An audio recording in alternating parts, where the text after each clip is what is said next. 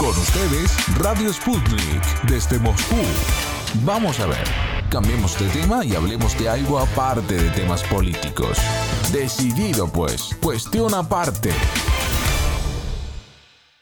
El gobierno sanguinario que va en contra de los intereses de Ucrania es el que hay ahora mismo en Kiev.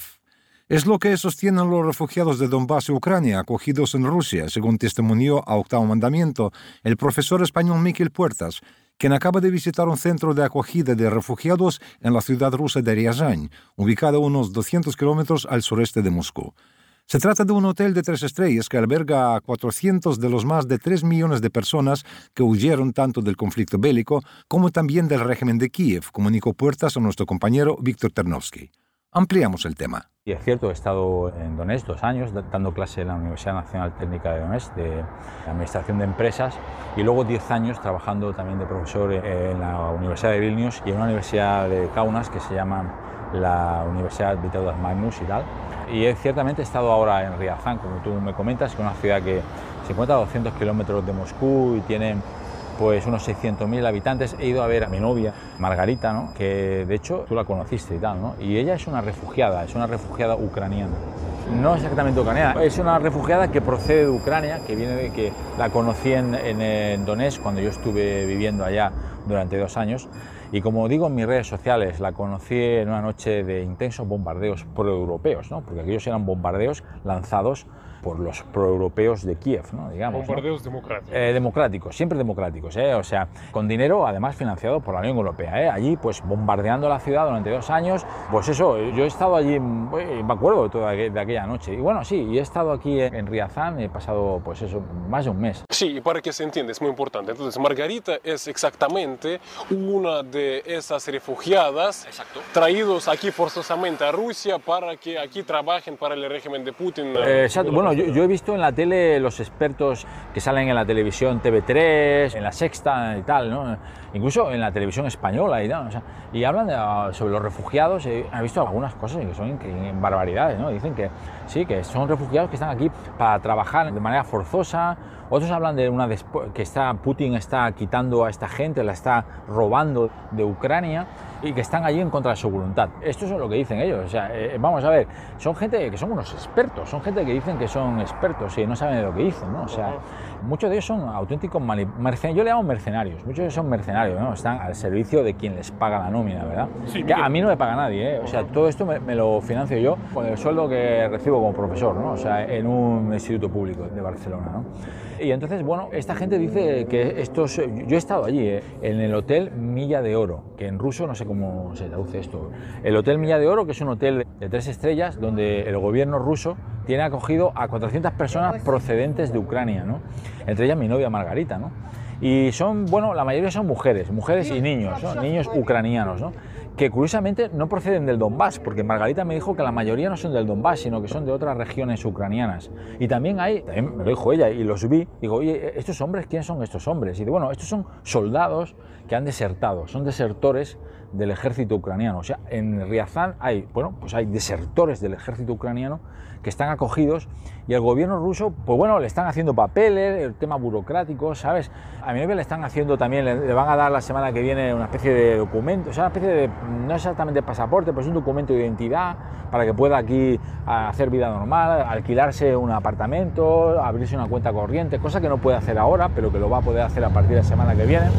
Y el gobierno ruso, pues pues le paga todo, ¿no? O sea, lo que es la, la, alimentación, el alojamiento y tal, ¿no?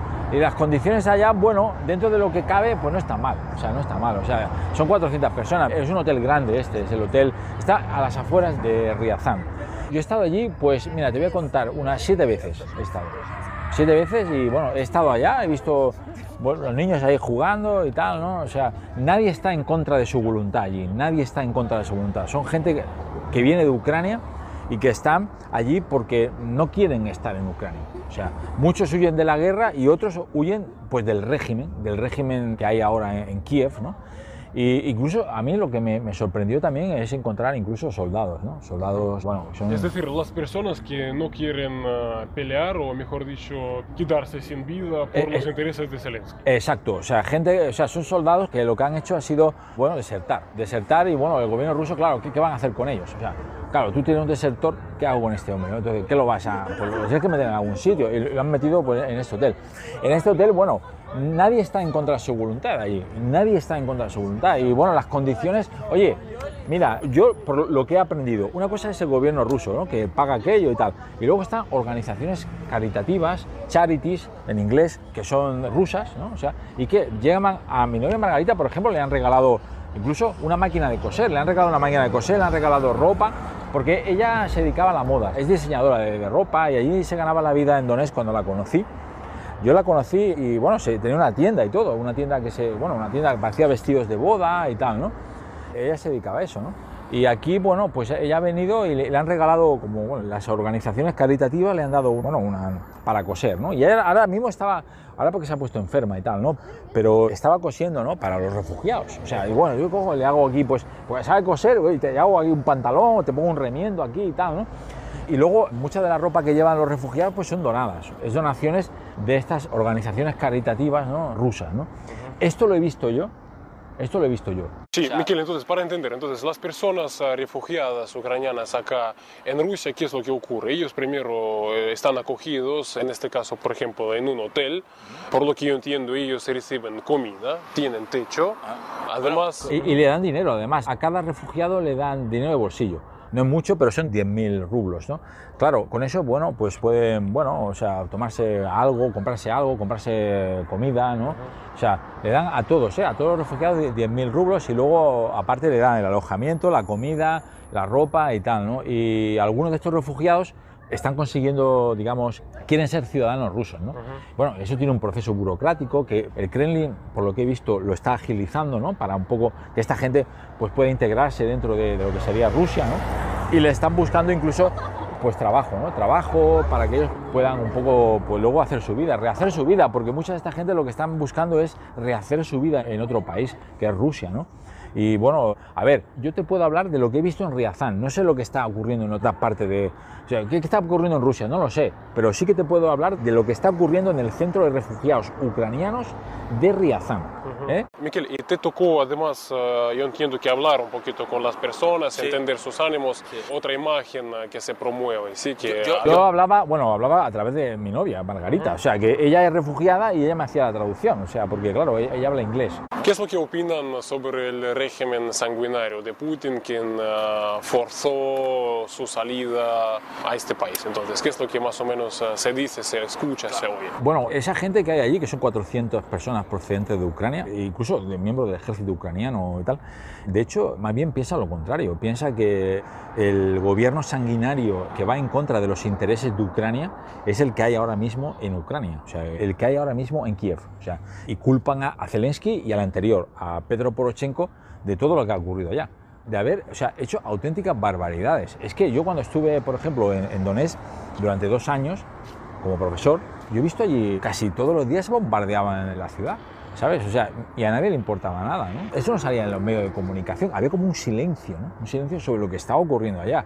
O sea, mi novia Margarita es una persona incluso que habla inglés y es bastante liberal, ¿no? Bastante occidentalizada en la manera de pensar y tal ella misma me, lo dijo el otro día, tiene como un odio, ¿no? Un odio pues, eh, a los occidentales. Me dijo una cosa que me, quedé un poco así y le dije, eso no lo tienes que pensar porque nosotros no somos así todos. Me dijo, mira, yo, tú porque a ti te conozco y tal, ¿no? Pero yo ahora todo lo que viene de, Occidente me da como asco, ¿no? Por todo lo que me han hecho a mí durante estos ocho años. Ya está ocho años allá, ocho años bombardeada, ¿vale? Su madre vive allí, ¿sabes? Toda su vida destrozada, destrozada, ¿vale?